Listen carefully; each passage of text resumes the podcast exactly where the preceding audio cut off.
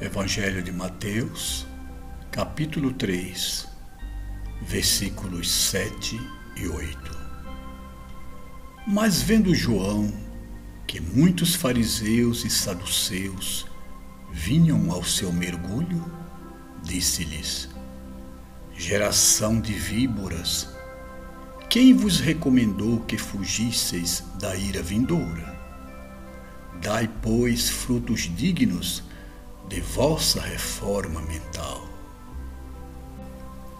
João Batista, filho de Zacarias e primo de Jesus, iniciou seu trabalho espiritual por volta do ano 28 de nossa era.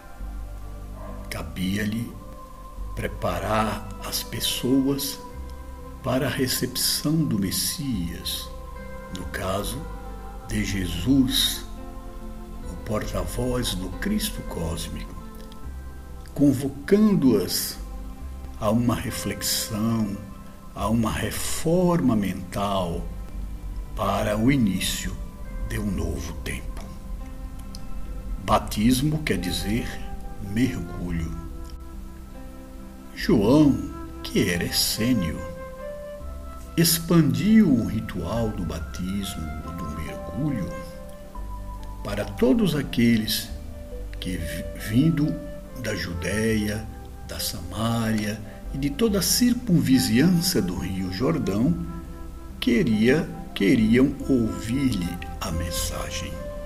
No entanto, ao perceber que no meio da multidão havia um grande contingente de fariseus e, e saduceus, João dedicou-lhes uma fala especial e veemente, tratando-os como serpentes, raças de víboras, ou seja, hipócritas que, embora parecendo puros e corretos, se utilizavam dos preceitos religiosos para manipular e enganar as pessoas.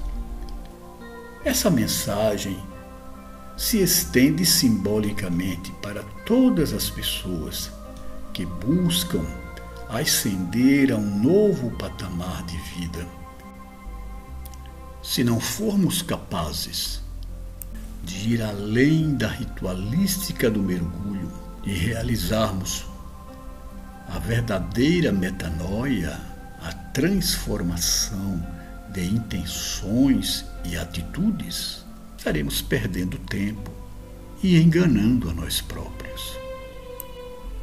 Jesus viria após João Batista confirmar esses ensinamentos e ampliá-los com muita veemência e clareza, se envolvendo com as pessoas e as suas necessidades, acolhendo os humildes e excluídos, denunciando a hipocrisia e as injustiças e, sobretudo, proclamando o seu reino de amor e compaixão.